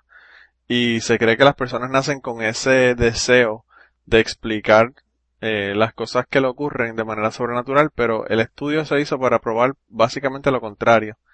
Ellos lo que, lo que trataron de ver es cuán natural es el, es la religión o la tendencia religiosa en las personas. Ellos hicieron una, un estudio en el que eh, hicieron, leyeron unas, unas historias pequeñas, unos cuentos pequeños a un grupo de niños, eh, un total de 67 niños, que tenían edades entre 8 a 12 años. Tenían eh, tres grupos, eh, uno de, eh, un grupo de 8 años, un grupo de 10 años y un grupo de 12 años. Y también 22 adultos se incluyeron en el estudio. Todas las historias tenían un, un evento que era difícil de explicar. Y entonces en esa historia lo que se hacía era que se, se ponía, por ejemplo, una historia de una persona que robaba dinero regularmente y en un momento dado pues logra conseguir suficiente dinero para comprarse un carro deportivo. Y en, en la historia pues esta persona en su carro deportivo tiene un accidente. Otra de las historias decía que había un paciente de cáncer terminal, pero que eh, en un momento que fue al médico el cáncer se fue milagrosamente, desapareció. Otra tenía una mujer que hacía, eh, corría regularmente, como para, para hacer ejercicio, y en el día de su, de su boda, pues ella se tropezó, se cayó y se, se chavó la pierna, se le se afectó la pierna, se la rompió. Eh, haciendo que, que luego de la, de, de la, de la boda, que no pudo estar en su boda, dejara de correr. Y básicamente eran historias de este tipo para ilustrar un suceso que ocurría y cómo este, estos niños y estos adultos asociaban este evento con justicia moral, con intervención divina, con, con eh, buena suerte, con el destino, con cosas que no se pueden explicar. Y entonces lo que ellos fue, que después que le, lo que ellos hicieron fue que después que le leyeron el, esta historia a estos niños y a estos adultos, pues le preguntaban que cómo ellos explicaban esa historia. Eh, y, y entonces los niños pues obviamente daban sus explicaciones de que ellos habían creían que había pasado con las personas. Por ejemplo, uno, uno de los niños dijo que la persona que tenía cáncer y se le quitó, que lo que pasaba era que el, el, paciente de cáncer dormía mucho y que eso hizo que la persona se mejorara. Eh, otra otro niño dijo que eh, la mujer que, que tropezó y se rompió la pierna el día de la boda, eh, dijo que, se, que la persona se había tropezado en una piedra cuando iba caminando porque la gente generalmente es, es, bien probable que se tropiecen en piedra. Y se empezaron a hacer estos, estos análisis de, de cómo caía la explicación, si habían explicaciones sobrenaturales o explicaciones naturales a los eventos, y se dieron cuenta de que los, los niños de 8 años, eh, la mayoría de los casos, en la mayoría de los casos, explicaban los eventos de manera lógica, de manera racional. Los de 10 años un poco menos, los de 12 menos y los adultos todavía menos. Los, los adultos estuvieron básicamente casi 50-50 las explicaciones naturales eh, versus las sobrenaturales de estos eventos. Y lo que, lo que encontró el estudio básicamente es que a medida que nosotros vamos creciendo tenemos más tendencia a explicar las cosas de manera sobrenatural que cuando somos más jóvenes. Y esto lo que, a lo que se, pues lo que implica es básicamente que esto es un concepto que es aprendido, no es un concepto que viene de nosotros desde niños. Y a mí me parece bien interesante el estudio porque yo hubiese pensado lo contrario. Con la imaginación que tienen los niños, yo hubiese pensado que los niños eh, iban a tener más tendencia a explicar los eventos de manera sobrenatural y iban a disminuir con los años el explicarlo, pero lo que se dieron cuenta fue de lo contrario. Y esto quizás eh, une este tema de este podcast con el tema de la semana pasada, que fue el, el tema del eh, adoctrinamiento a edad temprana. Y, y pues como ese, ese adoctrinamiento juega un papel importante en comenzar a hacer que estos niños tengan este pensamiento mítico. Yo no sé eh, hasta qué punto ustedes han estado en contacto con personas que tienen pensamientos míticos, eh, pero yo que estuve en el grupo esotérico, yo pienso que ahí es donde más personas yo he encontrado que, que tienen pensamientos míticos. Yo una vez conocí a una persona que estaba participando en el grupo que, que él tenía una serie de rituales extraños que él hacía en todas sus facetas de su vida. Eh, él, por ejemplo, en una ocasión estábamos comiendo en un restaurante que hay eh, por ahí por el Ciperle que se llama el Mesón en, en Puerto Rico, a las personas que son de Puerto Rico y sepan de lo que le estoy hablando. Era un restaurante que, que tenía restaurante, tenía barra y a veces tenían bandas con música.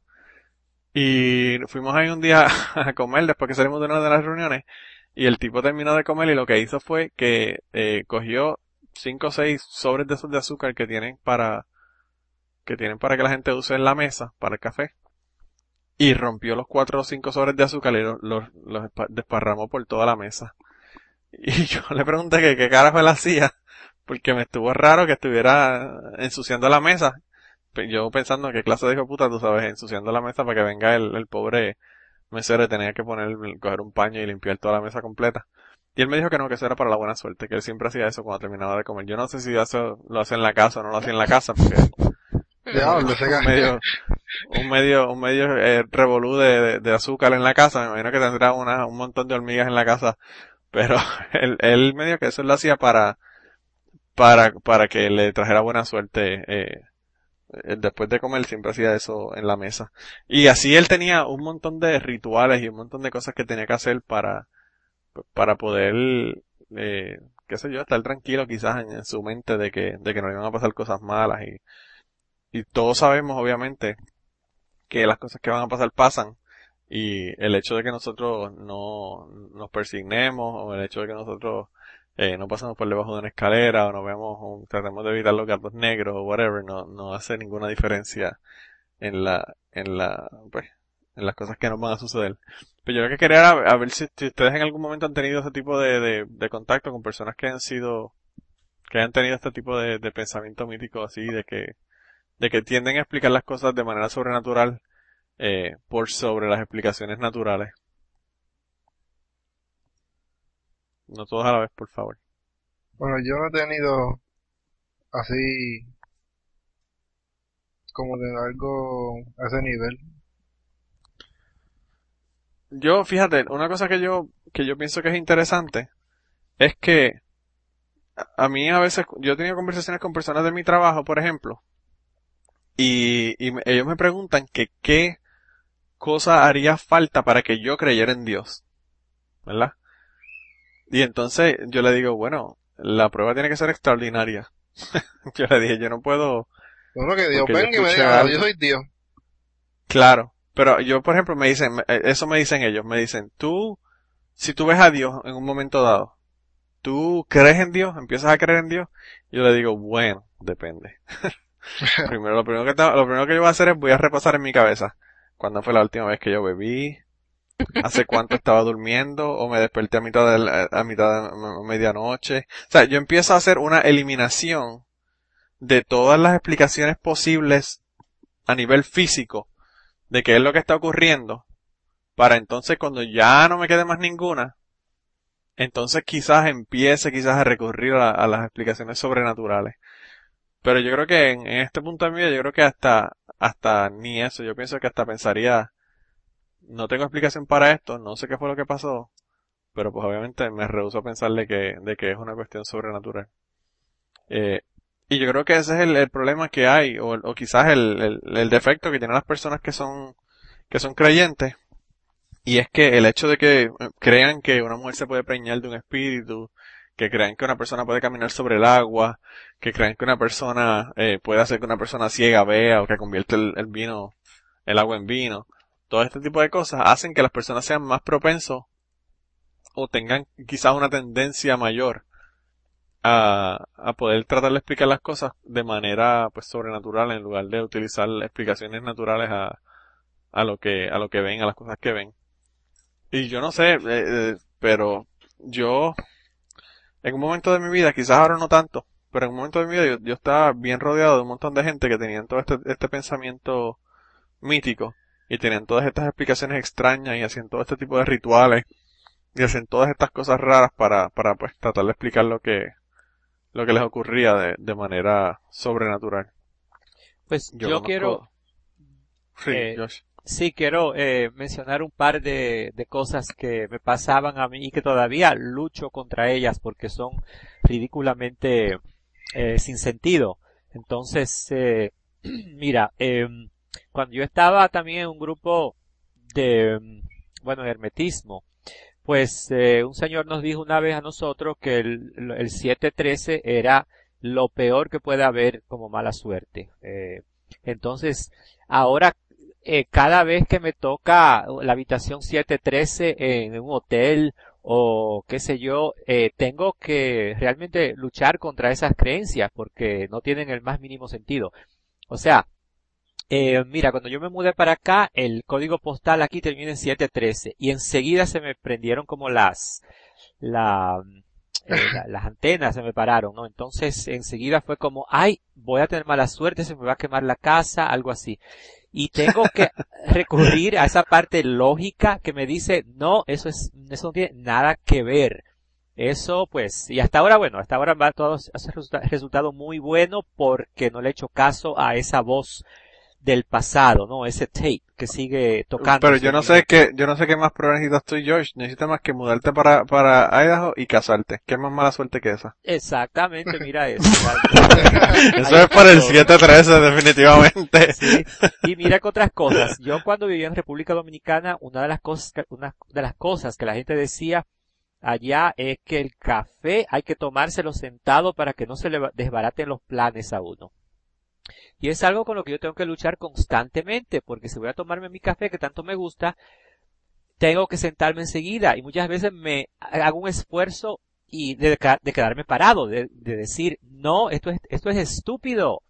¿Cuándo, es, ¿Cuándo fue la última vez que se me barajaron los planes? ¿Cuál es la conexión de que si después del café eh, algo me sale mal tiene que ver con el café, con el hecho de que me senté o que no me senté? O sea, eh, es estúpido. Lo otro es la cuestión de los lunes, eh, que a, a nosotros nos decían que si el lunes, el lunes te iba mal, quiere decir que todo el resto de la semana te iba a ir mal. Entonces uno se predispone mentalmente a que las cosas le salgan mal. Lo otro es que si enero te sale mal, el puto año, el resto del año te va a salir mal. A mi abuelo, mi abuelo miraba eh, los primeros 12 me- días del año, los Sí. primeros 12 días de enero, y en eso se basaba si iba a llover, si no iba a llover, si cuando iba a sembrar, porque era el agricultor, o sea, todo era una, un, en base Claro, a los primeros mira, lo días bueno del de- año y que que era, que era lo que ocurrió en los primeros días del año. cosas Pero a- hablando de ah, hoteles y pues hablando mira, de uno 12 quedarse en lugares y todo este tipo de 12 cosas, yo- ¿qué, eh, del, del qué, año, co- hacer qué, una lista de eh, cómo salieron esos días, cosa si llovió, más, si no eh, llovió, si hubo guerra, supersticiosa que el hecho de que que tú vas a los edificios altos y, ninguno de los edificios altos hacerlo a tiene el piso número años 13. y te vas a dar cuenta de que eso es todo Obviamente el piso número 13 es el piso no número tiene 13 nada y está ahí. Exacto. Pero pues las personas, las, pers- las personas no lo ven como 13, lo ven como 14 en el elevador y por eso ¿Qué creen que van a ¿Qué tener más suerte o que, o que no van a estar en, no van a estar en el piso, en el piso este que, que no, que no tiene la buena suerte. O sea que, que el, el pensamiento mítico está tan arraigado y tan arraigado en la gente que, que es bien difícil de verdad de, de sacarlo de, de, pues, de la vida y de, y de sacarlo de nuestra vida. Pero yo, yo, como, al igual que Josh, también tuvo un montón de gente que estaban alrededor mío que tienen todo este tipo de ideas y, y explican todas las cosas o lo explican con karma o lo explican con astrología. Eh, y que, o sea, que el, que el pensamiento mítico no necesariamente tiene que ser religioso, sino que además de eso también se puede hacer por, para explicarlo pues de manera, de manera, pues, para, por astrología, por otro tipo de, de dinámica, otro tipo de cosas, que es lo que hace que, pues, que, que sea, que sean estas explicaciones, estas explicaciones sobre, sobre lo que nos ocurre.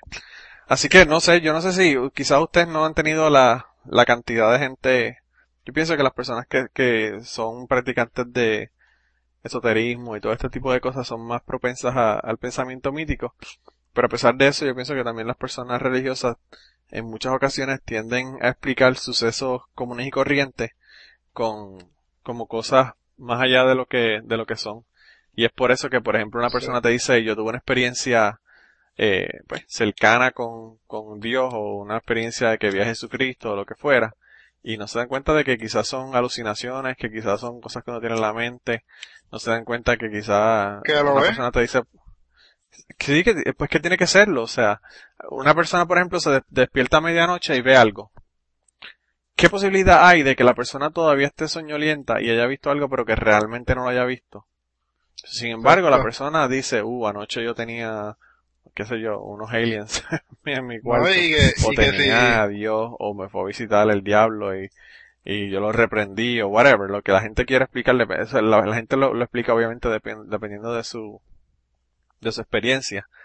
Pero yo pienso que, como dice Josh, es bien difícil uno poder salir de este pensamiento mítico luego de que uno lleva toda su vida escuchando sobre, sobre este tipo de cosas y, y sobre todo en, en la sociedad en que vivimos, que, o sea, yo, yo he escuchado personas, no quiero poner a nadie on the spot, pero yo conozco personas que son ateos, eh, que te ponen en Twitter, eh, que si el horóscopo, las personas Piscis son tal y tal cosa, o que si el karma, bueno que se joda a la gente porque el karma los va a coger al fin y al cabo, y, y tienen un montón de creencias, a pesar de que son ateos, eh, que son de pensamiento mítico. Y hoy una persona puso algo en el grupo que a mí me pareció bien interesante que me pareció que, que yo creo que es la clave. Y es que nosotros no debemos de fomentar o, o tratar de hacer que las personas sean ateos. Yo pienso que lo que tenemos que hacer es que las personas sean escépticos. Porque obviamente el escepticismo lleva exacto. a la cuestión del ateísmo, pero el ateísmo no necesariamente lleva al escepticismo. Yo pienso que eh, pues uno tiene que, que no, no permitirse creer en todo este tipo de cosas. Es como lo que el, el- la foto que yo le puse de, del contraceptivo que había, este, de, de, ay, homeopatía, el, el contraceptivo homeopático, eh, que obviamente es para las mujeres que no les interesa quedar embarazadas o no quedar embarazadas porque van a quedar embarazadas, porque no hace nada. Pero, pero las personas, por ejemplo, que creen en, en remedios homeopáticos y todo este tipo de cosas, pueden ser personas que son eh, religiosas o pueden ser personas que no, que no son creyentes. Y sin embargo, caer en las falacias y en las tonterías estas de la, de la homeopatía porque realmente no son escépticos, lo que son son unas personas que, que quizás sean eh, ateos, pero que no sean, no, no practiquen el escepticismo, que es realmente el, el área mayor, el área más grande que, que incluye la cuestión del ateísmo. No sé, no sé si tienen alguna cosa que decir, algún comentario o alguna experiencia de, de alguna cosa que les haya pasado, pero yo quería traerla porque yo creo que es importante uno poder salir de ese tipo de pensamiento mítico y comenzar a, a tratar de explicar las cosas de manera más clara y de manera más racional que como a veces las explicamos. Así que nada. Pues yo no sé, yo creo que, yo creo que, yo creo que básicamente como que el pensamiento mitológico más grande que tienen los cristianos es simplemente el hecho de que ellos piensan que su Dios le importa la estupidez más grande que ellos estén haciendo durante el día. Ah, y yo vi esto y yo estoy segura que Chrisley lo vivió cuando yo era voleibolista. ¿Sabes? Y, y que soy deportista, cada vez que yo veo a, a, a Rafael Nadal persignarse o darle gracias a Dios porque ganó un juego de tenis y yo digo, maldita sea, ¿qué carajo le puede importar a Dios que tú ganes o pierdas el maldito juego de tenis? O sea, cuando hay, qué sé yo, cinco millones de niños en Somalia muriéndose de hambre, ¿tú me entiendes? Y Yo cada escuché, vez que además- yo iba a un... Yo escuché o, eh, o leí un- una entrada de una persona, de una discusión que tuvo alguien con, con esta persona que era cristiana y, y esta persona que era atea le preguntó que cómo era posible, o sea, si por ejemplo tú tienes un juego de pelota o un juego de baloncesto, lo que sea, y tú tienes dos equipos, tú tienes gente orando por los dos equipos. Por ambos, sí. Entonces, ¿cómo Dios decide cuál es el equipo que va a ganar si hay las dos personas orando? Y esta persona le contestó, que a mí me pareció increíble, pero esta persona la contestación que le dio fue que Dios era tan sabio y tan sabio que hacía que las personas no oraran contrario. O sea, ella lo que decía era que, que todos oraran por todos uno estaban solo. orando por Wow. uno y que por eso era que ganaban. Y yo pensando, pero ¿cómo es posible que una persona sea tan bruta y tan, y tan poco racional de que piense que tú tienes dos grupos de personas que están obviamente yendo a favor de equipos diferentes y que tú pienses que todo el mundo está a favor de, o, o todo el mundo que está pidiéndole a Dios que le está pidiendo por el mismo equipo. O sea, ese es el colmo del pensamiento mítico. Y, No, con los deportes para- pasa. Me lo di, mira, yo, lo, te- lo más gracioso para mí es que yo ahora que me estoy acordando de estas cosas es que cuando yo jugaba voleibol, yo era la que oraba en los equipos, gracias. Porque ellos decían que yo era la que oraba más elocuentemente. Y yo, pues porque yo sé todas las ridiculeces que a ustedes va a pensar que nos va a hacer ganar y nos va, no sé, a hacer que juguemos mejor y yo las digo y las hago sonar bonito.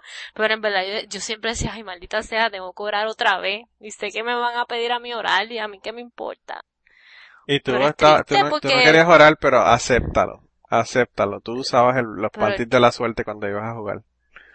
Claro, claro, yo usaba los panties y las medias sucias, yo no las lavaba. Si Las medias de la Yo me suerte. ponía, ¿qué? Mira, tú estás loco. Pero siempre me, re- siempre me acuerdo de la película Bruce Almighty, no sé si la han visto, Sí. donde él, donde él empieza a recibir todas estas oraciones y él no sabe qué rayos hacer con ellas porque él no sabe cómo las va a contestar, sí, que él no sabe en qué orden contestarlo, él no sabe cómo, y yo digo, o sea, en serio. Entonces que la, que la mitología diga que porque Dios es omnipotente y él, nosotros no lo entendemos y él es tan supremo que él puede Exacto. escucharnos todos a la vez, y yo digo, ay, de verdad. Pero para eso entonces Yo ¿para creo qué que orar, eh? es- ¿verdad? Si todo lo Ah. sabe y todo Si él es- nos puede escuchar, ¿no? Sí, cla- claro, si todo lo puede escuchar, entonces ¿cuál es el uso de, de, de orar? No es eso, Josh, también una cosa que dice Dan Barker, que, que lo dice hasta la saciedad. ¿Para qué diablo tú te vas a unir con un grupo como hizo Rick Perry allá en, en, con la gente de Texas a orar? Si realmente, o sea, ¿qué, tú haces? Ampl- amplificas, sí, en el estado zafacón. Amplifica, amplificas tú la oración o el poder de la oración porque te reúnas con un grupo de gente a orar. O sea, quiere decir que tú, no, tu, tu oración no es suficiente para lograr algo. Tienes que unirte con todo el estado o con todo el país o con un grupo de tu iglesia para poder orar porque tú crees que va a tener más, más fuerza. O sea, no tiene sentido. No tiene sentido. By the way, hablando de Dan Barker, a que no saben a quién voy a ver el jueves. ¿A quién vas a ver? Dan Barker va a estar aquí en la universidad y voy a ir a verlo. Ah, Ese sí, macapache, él para echarle fior y para joder con ustedes. Así que yo creo que voy a ver si me puedo llevar una cámara para sacar el video y, y ponerlo para que ustedes lo vean. Pero voy a ir el, el jueves. Eh, Por cierto, una fecha bien mierda porque la universidad donde yo estudié, que me queda como a 15 o 20 minutos de distancia, él va a estar el viernes que voy a estar viajando para Puerto Rico. y entonces el jueves va a estar a una que está Claro, como a una hora, como a una hora y 20 minutos. Así que la ley de. Ese es el car ese La ley es el Murphy me karma. La ley de Murphy, la ley de karma Murphy. Manolo. Hiciste algo y te ganaste que te pasara eso. Tiene que, tiene que ser, definitivamente. Pero voy a ir, voy a ir allí a ver, a ver a Dan Barker y como mínimo me llevo una grabadora, pero quiero llevarme un- una cámara de video para grabar lo que, lo que tenga que decir, porque él va a estar hablando de, de cómo él fue de, de pastor de, de iglesia a, a un ateo, dire- co- copresidente del Freedom from Religion Foundation. Así que yo creo que va a estar bien buena la conferencia y voy a ir a verlo, aunque, aunque tenga que viajar dos horas y media y después al otro día viajar para Puerto Rico.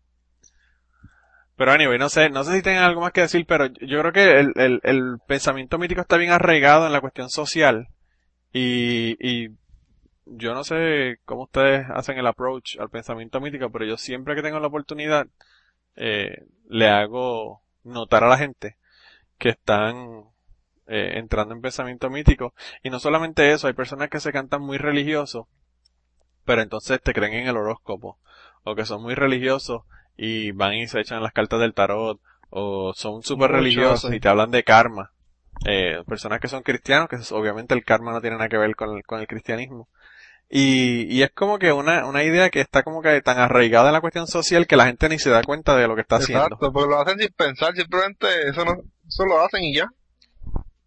Claro, yo pienso que es una cuestión de concientizarnos, es de hacer lo que Josh está diciendo que él hace, que él, que él se concientiza y hace lo contrario a lo que se supone que él haga, según el pensamiento mítico de lo que se supone que él haga, para hacernos conscientes y comenzar a romper este tipo de, de forma de pensar y darnos cuenta de que pues estamos cayendo en tonterías que realmente no tienen sentido.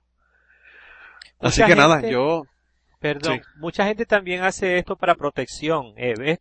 Mira, no sé si vieron la película esta, La Virgen de los Sicarios, eh, donde No, estos no, chicos, eh, pues, santiguan o bendicen, qué sé yo, unas balas, y ya una vez estas balas eh, ha- han sido benditas o bendecidas, qué sé yo, eh, se supone que donde tiren con esas balas matan a, a- a- al blanco donde estén tirando. Eh, y para Wow. protegerse ellos, ¿no? O sea, eh, todas estas creencias. está bien chévere utilizando la religión para matar gente, está Sí, cabrón. sí, esa película hay que verla, La Virgen de los Sicarios, eh, ba- basada en el libro del mismo nombre de, de Fernando Vallejo. Por cierto, la estoy buscando aquí en Netflix ahora mismo y está en Netflix para las personas que tienen Netflix. No ha salido todavía, pero está que se puede grabar y, y añadirla a la lista de, de las películas, así que eh, ya la añadí. Se ve chévere, se ve chévere la, la, la película, lo que, lo que hablas en, de Colombia en, Me- en Medellín. Eh, pero fíjate, eh, eso parece mentira que es como que algo completamente opuesto incluso a lo que a lo que nos plantea la religión que supuestamente nosotros profesamos y, el- y lo hacemos para para obtener un beneficio que creemos que estamos obteniendo por algo. Es como la gente esta que la compañía que estaba poniendo citas bíblicas en los en las miras telescopias de- telescópicas de la de los rifles que le estaban vendiendo al gobierno de los Estados Unidos. Que obviamente ellos creían que estaban haciendo un Sí. servicio a Dios y estaban poniendo en las miras en las miras de, la, de las armas que estaban vendiéndole al ejército de los Estados Unidos le estaban poniendo este tipo de, de citas bíblicas En vez de dejar de el hacerla, en vez de dejar de hacerla, le ponen eso. No es estúpido. Qué inspirador. Claro, no, y, y lo triste, por lo menos, por lo menos el gobierno de los Estados Unidos hizo lo correcto y le canceló el contrato a esta, a esta compañía. Bueno, pero, Pero- probablemente lo hizo porque distraía de alguna manera a los snipers y no podían matar suficientemente bien o algo, ¿no? No, no, la, la cita, la cita estaba por la parte de afuera y, y ni siquiera era la cita, por ejemplo te decía JN, Juan, eh, entonces te decía 3, 2 16. puntos 16, por ejemplo, sí, por, por ponerte un ejemplo. Eh, que ni siquiera te decía Juan 3.16, sino que estaba como tipo, tipo, obviamente las personas que son religiosas van Sí, a van a saber las saber. abreviaturas de los libros y toda la cuestión. Pero, pues las personas que no, que no saben lo que es, lo que piensan que es un código de, pues del número de serie o lo que fuera. Pero están poniendo diferentes citas bíblicas y, y las citas bíblicas que estaban poniendo eran citas que hacían referencia a matar, o sea, son las citas estas que hablan en Reyes y que hablan en Levítico de que tú vas y, y arrasas con los pueblos y matas a todo el mundo. Esas eran las citas que estaban poniendo en, en las miras telescópicas. O, O sea, sea que no están poniendo citas, O sea, que si citas edificantes. Si hubieran puesto, eh, eh, digamos, la cita esta sobre el- uno de los mandamientos que dice no matarás, el, el, ¿qué va a pasar? Esa no estaba. Esa, esa cita obviamente no la pusieron. La que si lo ponían era, puesto, o sea, el pensamiento Sí. es que, que- ¿qué ocurre en ese caso?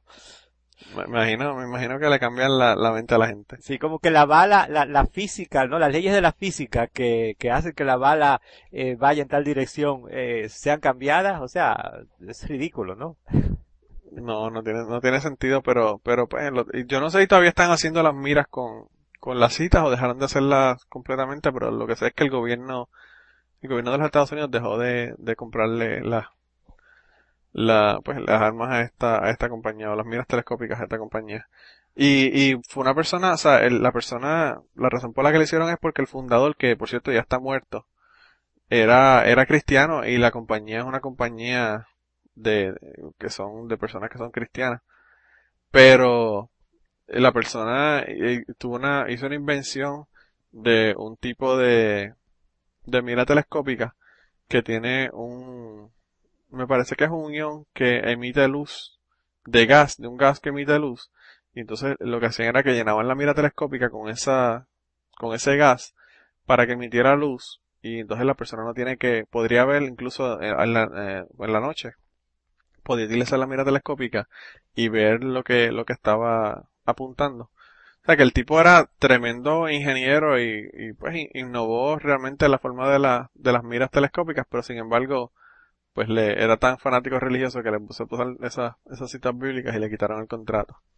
Pero que incluso personas que pueden ser unas personas súper inteligentes pueden estar en estos pensamientos eh, retrógrados en la, en la, en el mundo. O sea que, que realmente lo que, como dice, eh, lo que, lo que estaban hablando en el grupo de, de Facebook de que Steve Jobs era tremendo, tremendo ser humano y dijo que no nos dejáramos llevar por el dogma y siguiéramos nuestro propio camino, pero sin embargo creó casi una secta con la gente de, de Apple, la compañía Apple que tiene tendencia a, sectas religiosas. Y le pusimos los, los, los artículos ahí en, el grupo de Facebook también para que los vean. O sea que, que a cualquier, al, al, al mejor cazador se le va la liebre. Y pues, a algunos se les va la liebre intencionalmente. Pero pues nada, no sé si tiene algo más que decir, si no ya vamos a dejarlo por aquí, ya estamos en la hora y media más o menos. Estamos ahí la hora y pico. Eh, así que nada, la semana que viene lo que estamos pensando hacer para que las personas sepan, eh, le vamos a informar más adelante, obviamente vamos a hacer unas pruebas y a ver cómo, cómo logramos hacerlo, pero estamos pensando hacer una transmisión en vivo desde Puerto Rico, eh, desde un lugar eh, que todavía no hemos determinado, ni vamos a decir. pero que vamos a estar, eh, Magdiel, Chris Lee y yo, y ojalá y Miss Conciencia también pueda estar con nosotros en esa ocasión. Y Josh va a estar vía satélite desde, desde Boise, Idaho, así que yo creo que lo vamos a hacer a la misma hora que grabamos, va a ser probablemente el lunes que viene y lo vamos a hacer en vivo para que las personas se conecten, nos hagan preguntas, escuchen el programa y nos, nos vean las caras quizás. Así que eso todo depende de si tenemos conexión de internet y todo eso allá, pero es- son los planes que tenemos hasta ahora. Ya de eso le vamos a dar más información luego en el, en la, en la entrada de, del blog. Así que nada, yo creo que si no tenemos nada más que, que comentar o que decir, vamos entonces a cerrarlo. La cita de esta semana es de Isaac Asimov. Y Isaac Asimov estuvimos hablando cuando hablamos de los ateos famosos. Eh, él escribió un libro que se llama sobre la religiosidad y, y en, la- en el libro, en ese libro él dice, aunque me acerco al momento de la muerte, no me asusta morir e irme al infierno, o lo cual sería mucho peor, ir a la versión popularizada del cielo. Espero que la muerte sea una nada, y por quitarme todo tipo de miedo hacia la muerte estoy agradecido al ateísmo. Así que nada, la semana que viene va a ser el último episodio de esta temporada, que ya cumplimos un año hoy precisamente. Y luego de eso entonces no vamos a tener eh, episodios hasta el año que viene. Así que no se lo pierdan, yo creo que va a ser en vivo y con eso cerramos con broche de oro el año para que todo el mundo se pueda ir a beber ron, eh, vodka, tequila, lo que quieran beber tranquilo. Guaro, la gente de allá de los hermanos, queridos hermanos de Costa Rica. Así que nada, nos vemos la semana que viene, gente. Nos vemos. Hasta Se luego. Cuídense. Y gracias. Celi por estar de nuevo con nosotros. De nada, gracias a ustedes por invitarme de nuevo. Ok, bueno, pues bye bye. Bye. Dicen que somos de la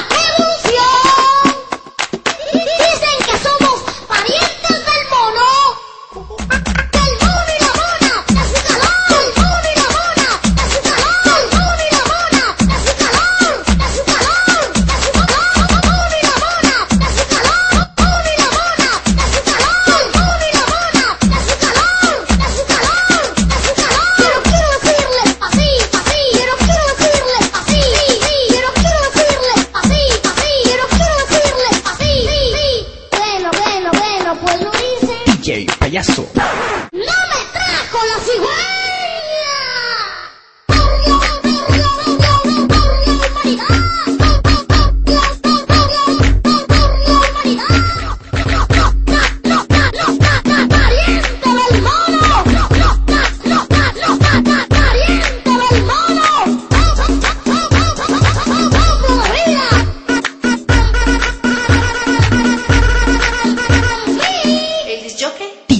Payaso.